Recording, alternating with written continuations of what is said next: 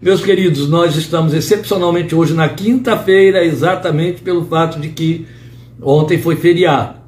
A minuta de hoje, a parte 30, ela faz a introdução do capítulo 4. Então virá bem a calhar, eu acredito que você fez a releitura dos três primeiros capítulos, como havíamos sugerido antes, e aí vem bem a calhar que a gente faça uma introdução. Hoje é uma introdução, impõe-se que se faça essa introdução, porque não estamos iniciando apenas o capítulo 4.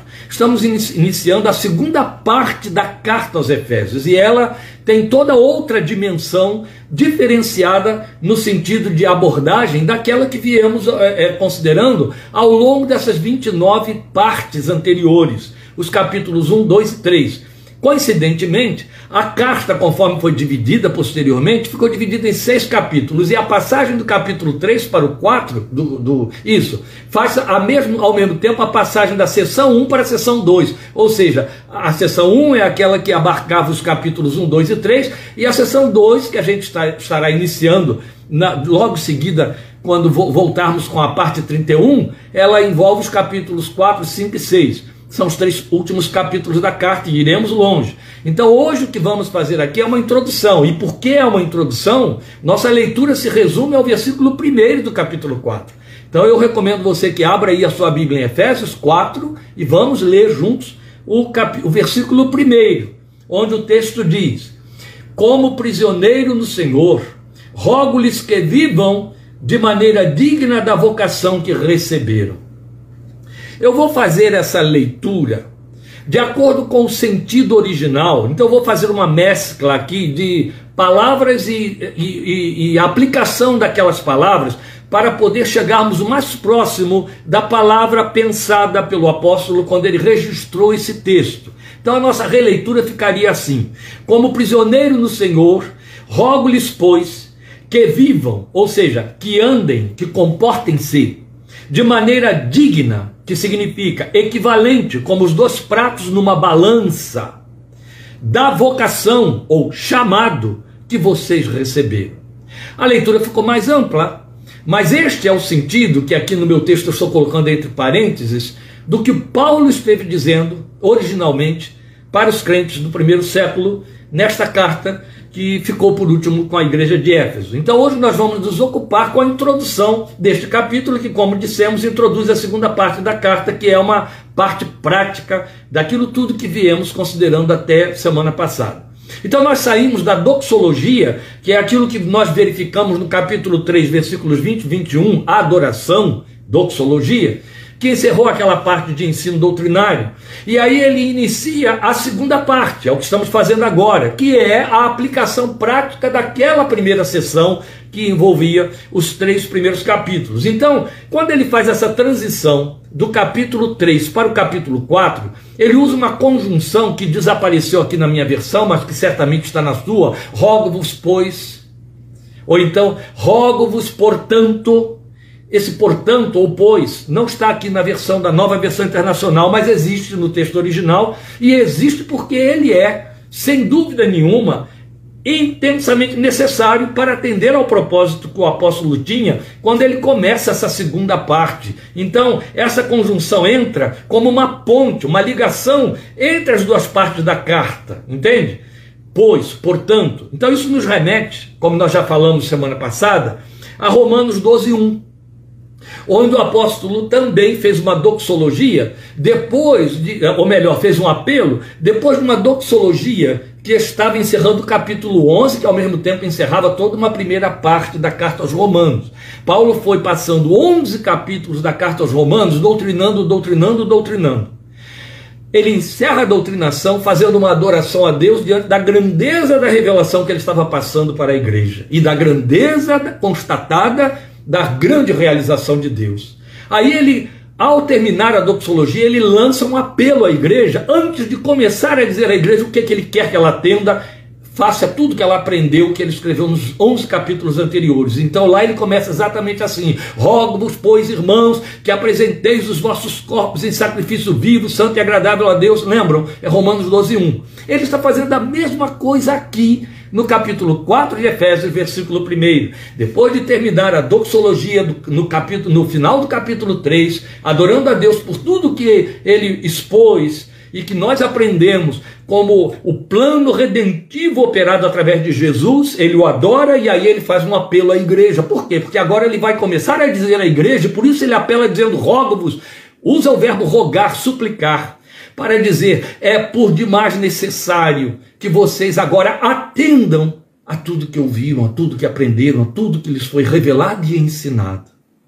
Com isso, meus irmãos, embora nós estejamos hoje nos ocupando em fazer a introdução desta segunda parte da carta, eu vou precisar um pouco mais da sua paciência, ainda mais depois das interrupções que tivemos aqui, porque, embora seja uma introdução, ela é vasta. E aí você vai ter de ter um pouco mais de paciência para suportar a dilatação dessa nossa minuta de hoje, que vai necessariamente ser maior. Como eu vou lhes dar um descanso semana que vem, então descontem aí, por favor, no alargamento dessa exposição que eu vou ter de fazer hoje aí, por favor, viu?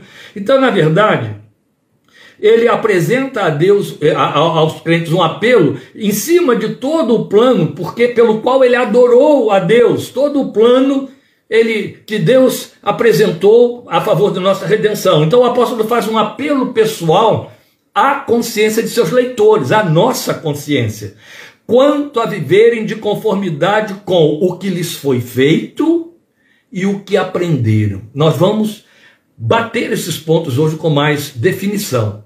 Então a abordagem desta segunda sessão que começa aqui, ela obedece num plano geral a um escopo que eu vou apresentar aqui a vocês. É evidente que eu vou estar citando números de capítulos e versículos e você não está fazendo apontamentos aí, mas é, é, é também é evidente, fica evidente que à medida em que formos avançando agora no estudo desta segunda sessão, estes capítulos e versículos vão voltar à luz. Mas se você estiver fazendo um apontamento, desde que você seja rápido, você vai poder pegar esse arranjo geral desta segunda parte, a divisão que vamos apresentar. Na verdade, ela está dividida em seis partes que terão suas subdivisões necessárias. Então seria assim: ele vai expor a unidade da fé, que é o capítulo 4, versículos 1 a 16, é a parte, uma das grandes partes do texto. Depois, o número 2 aí em termos das divisões, o testemunho pessoal do crente, que abarca capítulo 4, versículos 17 a capítulo 5, versículo 14. Vai direto. 4, 17 a 5, 14. Em terceiro lugar, o testemunho comunitário do crente, que é capítulo 5, versículos 15 a 21, é a parte menor. Depois, o testemunho doméstico do crente, capítulo 5, versículo 22, até o versículo 9 do capítulo 6. Então é 5, 22 a 6, 9. Em sexto lugar, em quinto lugar, perdão, a fidelidade confessional do crente, que é capítulo 6, versículos 10 a 20, que de Efésios Tirando Efésios 2,8, é quase que a única coisa que os crentes conhecem da carta aos Efésios. Efésios 6, de 10 a 20. E via de regra, entendendo tudo ao contrário. Lamento dizer, mas é fato, a gente convive com essa realidade, lamenta deploravelmente, e glória a Deus pela oportunidade que temos de trabalhar um ajuste do entendimento desta revelação tão excelente que Deus proporcionou na carta aos Efésios para a nossa fé. E por último, então, em sexto lugar, sexta parte, as saudações finais, que são os últimos versículos da carta, onde ele está fazendo uma saudação e se despede dos seus leitores. E aí é evidente, como eu já disse, que cada parte dessas vai ter suas próprias subdivisões, que lhes são pertinentes. Mas alguns pontos de realce vão emergir deste único versículo 1 do capítulo 4 que nós acabamos de ler e que então entra aqui para nós a guisa de introdução. Quais são estas partes? Eu vou lhe apresentar quatro partes desta introdução aqui em cima do versículo 1. O que, que o versículo 1 vai significar para nós como introdução da segunda parte da carta? Eu vou ler ele de novo, não é por conta disso. Como prisioneiro no Senhor, rogo-lhes, ou rogo-lhes, portanto, que vivam de maneira digna ou que andem de maneira digna da vocação que receberam. A primeira coisa que nós temos a pontuar aí é o fato dele estar fazendo uma súplica que eu já associei a 12.1 de Romanos. Rogo-vos. Exatamente como temos lá em Romanos. Isso aponta para dois fatores. O primeiro, que devemos nos comprometer com aquilo que a graça realizou, de que ele veio falando nos três primeiros capítulos da carta. Então devemos, é esse o propósito dele, nos comprometer, é isso que está dentro do apelo, nos comprometer com aquilo que a graça realizou em nós. Como assim, pastor, nos comprometermos com aquilo que a graça realizou? Você vai entender. Só tem um pouco mais de paciência. Depois, devemos responder ao que a graça possibilitou. Eu já começo a adiantar alguma coisa aqui. Veja, nós somos o povo de proclamação da graça. Já tive várias oportunidades e não perdi nenhuma delas de enfatizar, muito especialmente na pauta de Berkhoff, que foi quem mais definiu bem isso aí, a grande diferença abissal diferença que existe entre a graça verdadeira que a Bíblia proclama e a graça que a igreja evangélica inventou, graça barata. Aquela graça teórica, em que é, ela vai funcionar como um bombril para as nossas sujeiras, assim do tipo, está tudo na graça, a graça cobre tudo, a graça perdoa tudo e vai se vivendo a trancos e barrancos. A graça não existe. É a graça barata, é a graça do outro evangelho, a graça que foi inventada e que é alimentada dentro das igrejas, lamentavelmente, das igrejas que precisam passar por uma nova reforma religiosa. Essa graça não proclama nem assume comprometimento algum, esse tipo de graça. O filho dessa graça não tem compromisso com o que a graça fez. A graça realiza tudo, eu não dou nenhuma resposta. Então, a ideia que subjaz nessa graça com a qual eu não me comprometo é que no pacote da graça tudo já foi feito, já fui santificado, eu estou todo livre e tal. Eu não tenho um compromisso, uma resposta. Paulo está rogando que eu dê essa resposta. Paulo está rogando que nós nos comprometamos com aquilo que foi feito. Há uma participação nossa, há uma resposta nossa. Do contrário, vamos cair naquele, naquela máxima é, de Tiago em que ele nos condena dizendo que a fé sem as obras é morta. E é evidente que não podemos partir então para outro extremo que inclui, que inclusive anula a graça. Eu ofereço obra para que a obra venha me trazer uma redenção ou um perdão. Isso não existe. Daí isso é graça. Mas a graça não me exime de responsabilidade. A graça não me exime de dar uma resposta. Paulo está dizendo aqui em 4.1: responda ao que a graça fez, comprometa-se com o que a graça realizou na sua vida, dê uma resposta a ela, isso se chama santificação pessoal, santificação operante. A graça traz uma santificação operada. Deus nos separou do mundo para seu filho, para ele através de seu filho. Mas a graça requer uma santificação operante, que é a minha resposta. É meu comprometimento, é a minha resposta na aliança àquilo que ele fez comigo. Então, com isto, nós aprendemos que o ser o louvor da glória de Deus, que foi todo o propósito de nossa conquista em Cristo e por Cristo, pesa sobre nós como compromisso. Vamos lembrar, nós estivemos enfatizando o fato de que em 1,6, 1,12, 1,14, ele mostrou o tempo todo que o propósito de Deus em nos redimir em Jesus era para que viéssemos a ser o louvor da sua glória. Ser não é dar, ser não é fazer, ser o louvor da sua glória. Isso fala de existência.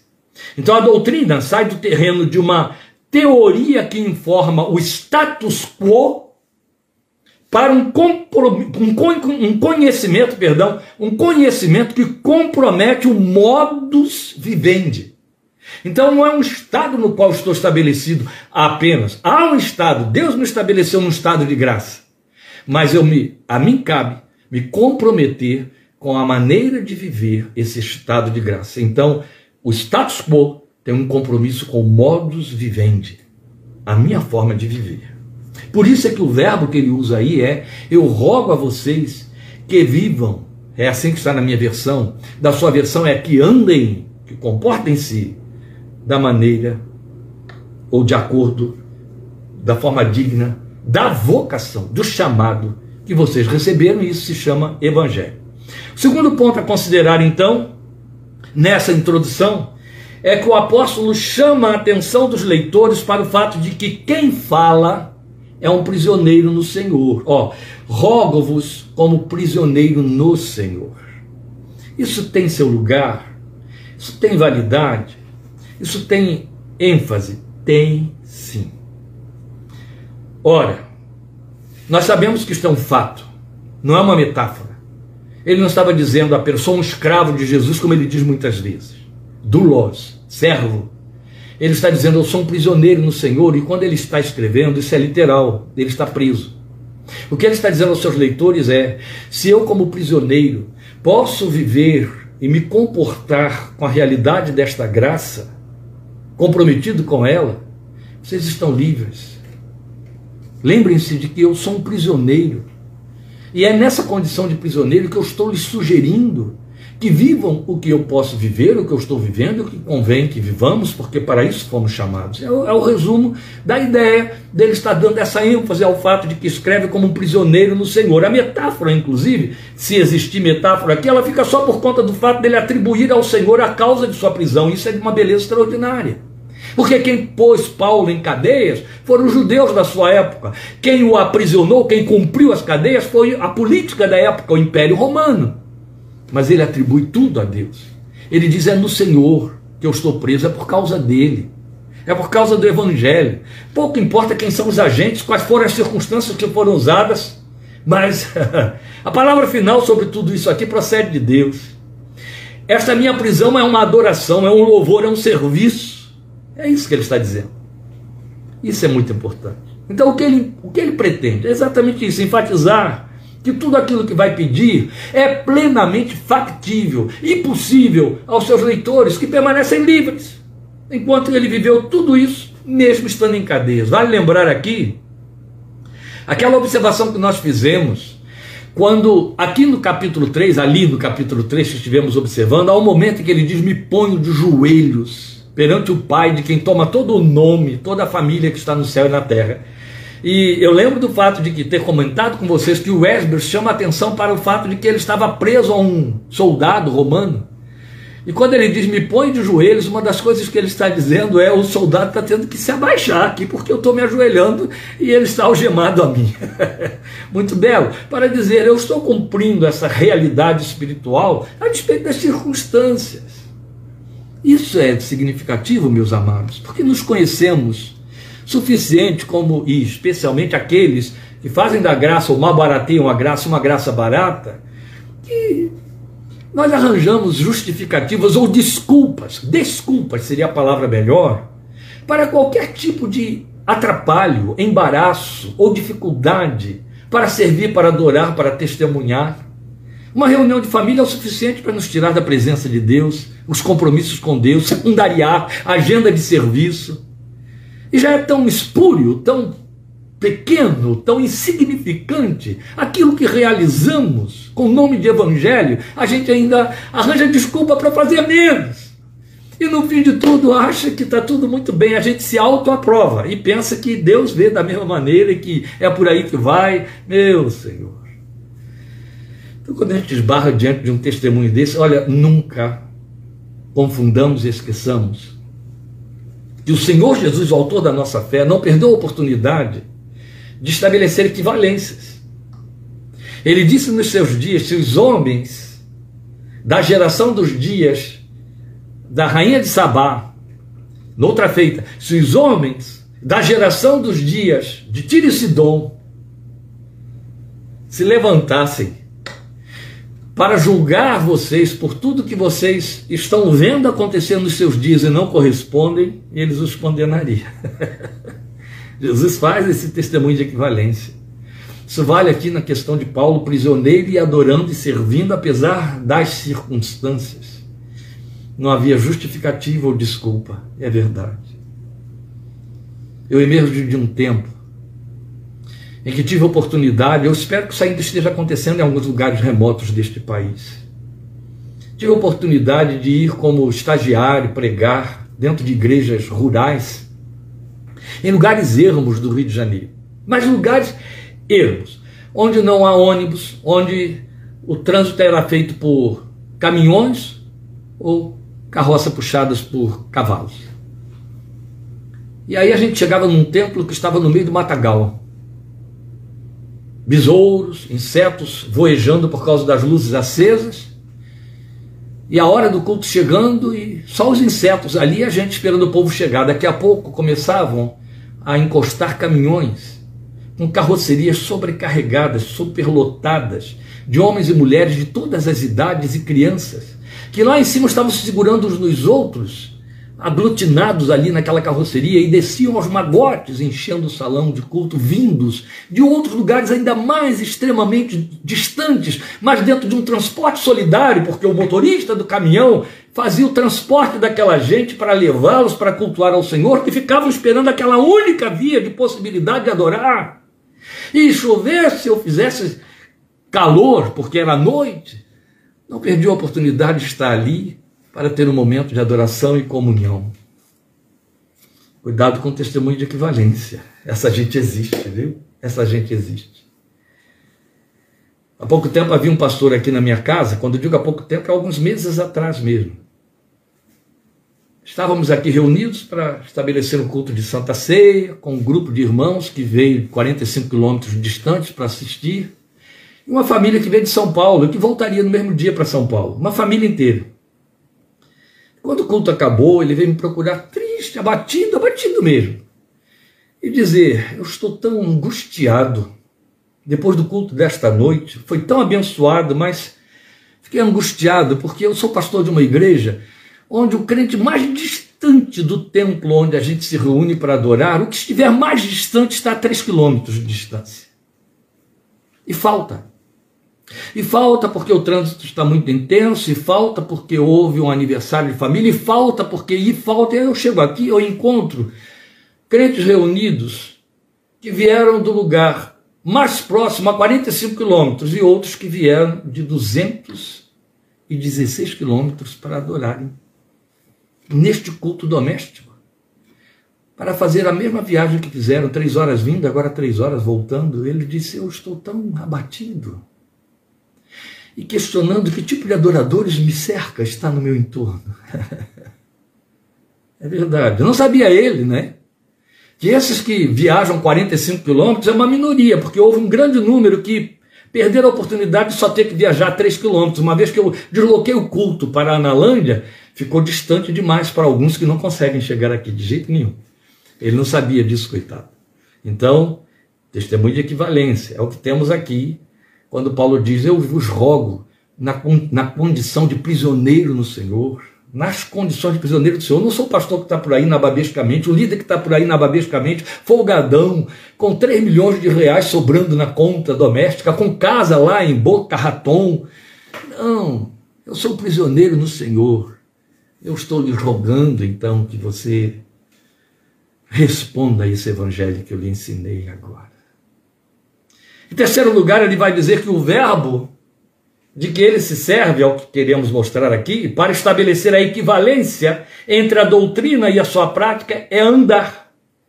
Na minha versão está viver, porque o sentido é viver, é comportar-se. Então, os nossos versadores, os que fizeram a versão para da nova versão internacional, eles preferiram o verbo viver no lugar do verbo andar, que é o verbo de que Paulo se serviu, andar, andar, em torno, ou seja, um andar pertinente, um andar circunscrito à maneira de viver. E eu estou falando exatamente nos termos literais do sentido do verbo andar de que Paulo se serviu.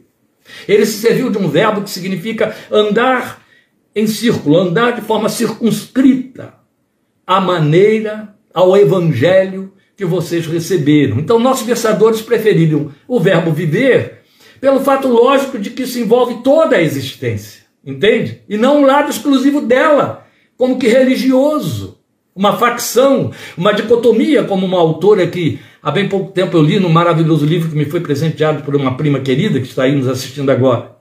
E a maneira de fazê-lo. O que, que ele está dizendo? Volte aqui a carga para lembrar aquela leitura que eu fiz do versículo primeiro, é, de acordo com o pensamento original. De que maneira? De maneira digna. O que foi traduzido aqui para nós como maneira digna significa nos mesmos termos, ou no mesmo peso, ou no mesmo valor da doutrina, no sentido de que o que se aprendeu tem um peso equivalente à resposta que se deve dar, como dois pratos equilibrados numa balança. A palavra, a ideia que subjaz na palavra, é a mesma que era usada para falar da equivalência do peso. Aquelas balanças de dois pratos em que o que vai ser pesado tem que estar no mesmo nível da medição, do medidor do peso. Então você sabe que o que está aqui tem um quilo, porque aqui tem um peso de um quilo, e aqui você colocou uma carga equivalente. O que Paulo está dizendo é: tudo que eu ensinei a vocês, de 1 a 3, tem de ter um comportamento que tenha o mesmo peso. Aos olhos de Deus tem o mesmo peso. O que Deus realizou tem o mesmo peso para ele do que vocês vão realizar em resposta. Isso é que ele chama de maneira digna do chamado que vocês receberam. É por demais importante, meus queridos, aprender e fixar isso. Porque senão nós vamos ter uma vida de fé vagabunda, uma vida de fé rasa, sem valor nenhum, a famosa graça barata de que eu falei aqui no início. Uma vida de fé teórica, o que chamamos de crente nominal, crente da superfície. Ele está satisfeito com o fato de que ele cumpre rituais. Mas ele faz uma dicotomia da vida. Na segunda-feira, ele é um trabalhador secular. E aí vai qualquer tipo de comportamento, de linguagem, de decisões, porque não tem nada a ver com a sua vida devocional. Isso não existe, só existe na cabeça do crente mundano, do crente mal orientado. E por aí. Nossa vida espiritual ela é um prato só da balança. Ela tem valor equivalente. Eu não tenho um momento em que eu sou devocional.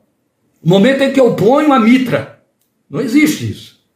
E quando eu tiro a batina ou a mitra, ou o que for, ou o colarinho clerical, ou a gravata e o paletó, eu sou o cidadão comum, que pode falar, agir, me comportar como qualquer outro. O que vale é a intenção, o que vale é o como eu sinto. Isso é balela, isso é blefe. Não é estereótipo, dia, hora e local, Jesus já tinha dito para a mulher samaritana, que me define como cristão e servo de Deus. É o que foi feito em mim. E a resposta que eu dou ao que foi feito em mim é de que ele está tratando aqui no capítulo 4. Começa no capítulo 4. E está nos advertindo no versículo 1. Por isso, o que nos aguarda nesta segunda parte de Efésios é altamente esclarecedor e comprometedor.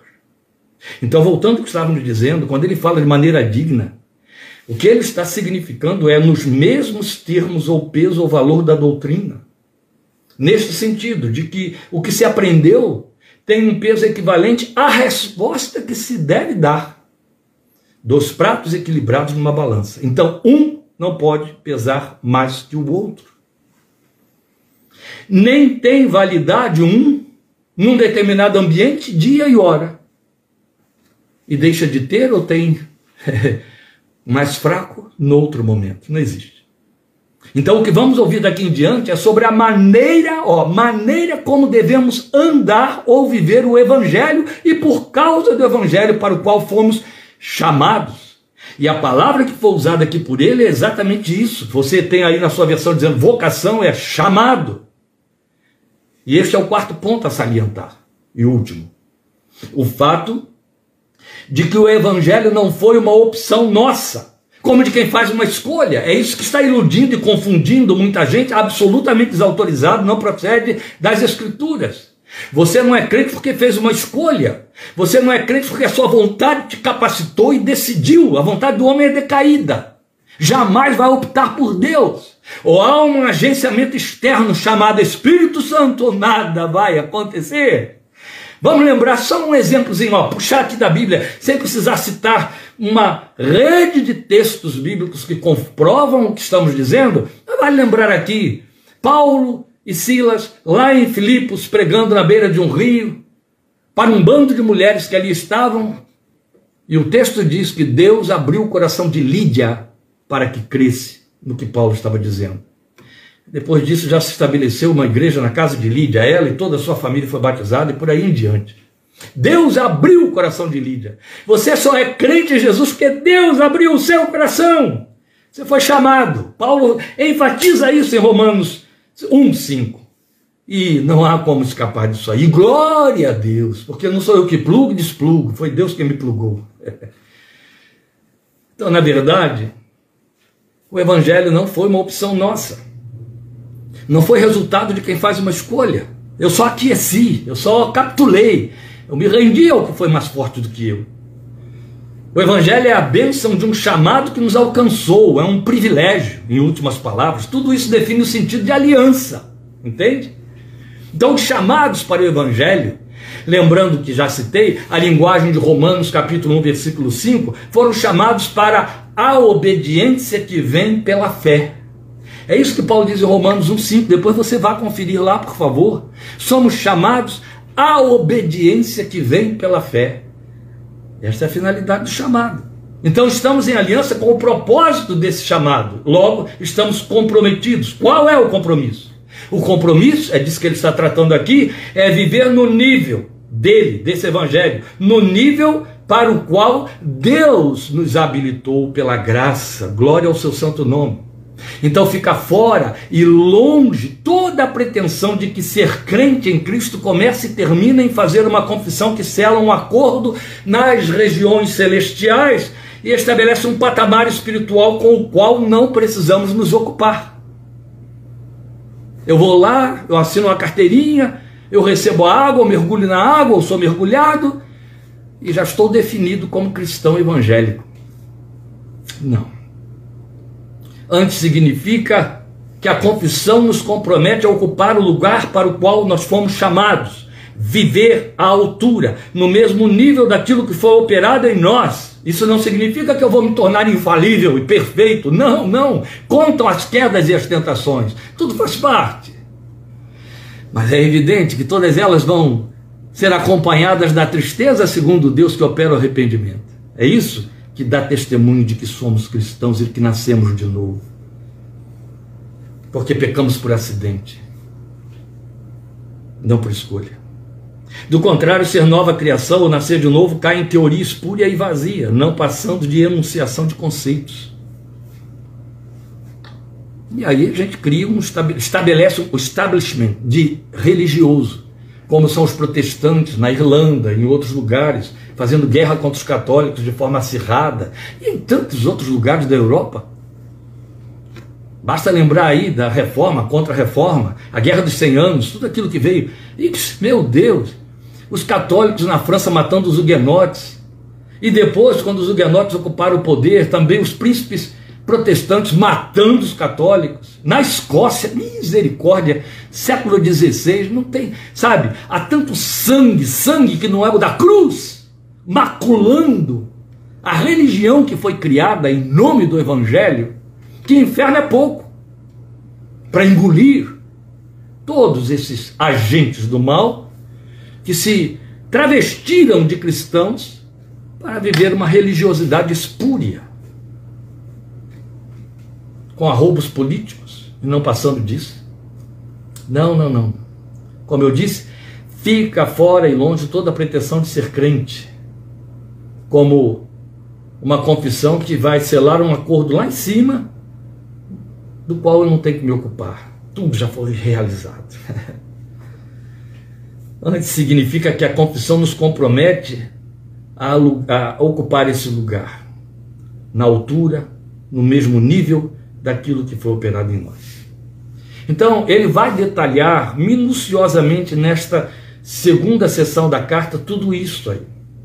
E aí com certeza servirá de espelho para mim e para você, para que nós nos meçamos diante desse padrão e possamos decidir a altura em que nos encontramos nele.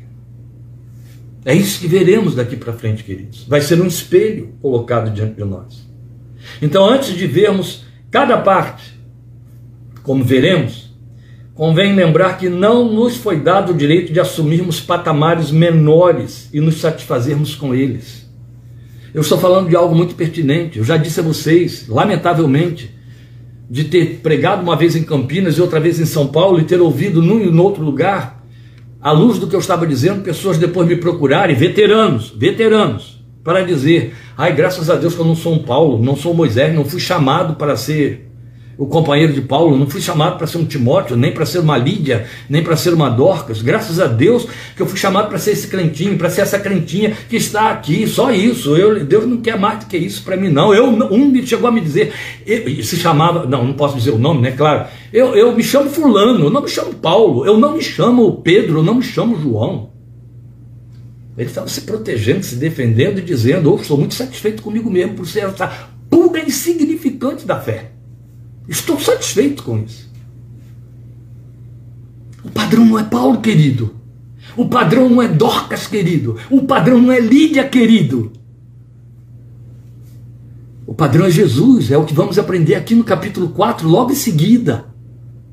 Ó, oh, eu já vou adiantar a leitura, só para poder tirar a paz, eu vou adiantar a leitura. Veja só, e ele, estou lendo a partir do versículo 11 do capítulo 4, e ele designou alguns para apóstolos, outros para profetas, outros para evangelistas, outros para pastores e mestres. Olha só, que pancada que esse texto dá para nós. É fato que alguns ocuparam lugares de excelência na vocação divina? Sim. Quem são eles? Apóstolos, profetas, evangelistas, pastores e mestres. Aí alguém diria, então o padrão só serve para esses. Esses foram chamados para isso, mas o texto diz o quê?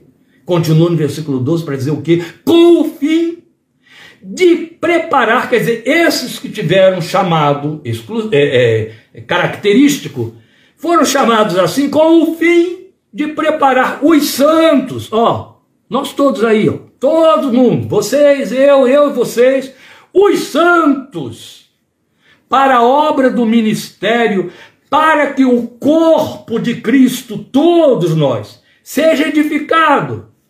Até que, aí vem o alvo do evangelho. Ó, não é para quem é pastor, evangelista, ele já falou todos aqui, todo o corpo de Cristo.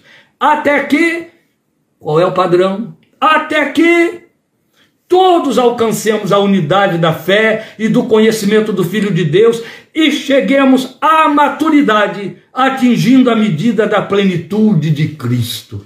Aí vem logo algum crente mais capetinha para correr e dizer: Ah, isso é quando a gente chegar no céu. Primeiro que o texto não está dizendo isso. Segundo, que no céu não precisa do exercício do trabalho de pastores, evangelistas, profetas e mestres. Então você percebe que é um arranjo antibíblico totalmente desprezível, porque desprovido inclusive de inteligência. Não é para aqui, ó, enquanto eu estou aqui. Entende? Enquanto eu estou aqui. Ninguém foi chamado para morrer crente pendurado numa cruz como ladrão ao lado de Jesus. Se fosse dada a ele a oportunidade de crescer e vivenciar essa experiência gloriosa de Efésios 4:13, ele iria para o céu muito mais completo e feliz. Não só. Você vai ter 2 Coríntios 3,18 dizendo claramente que o Espírito de Deus e a palavra de Deus estão trabalhando para ir nos transformando de glória em glória até que nós tenhamos a imagem do Filho de Deus. Então, meus queridos, o que teremos daqui em diante, diante de nós, vai servir para mostrar os nossos deveres, os nossos compromissos, respostas na graça ao que a graça operou em nós, ou seja, aquilo para o que fomos salvos mediante a fé em Cristo Jesus.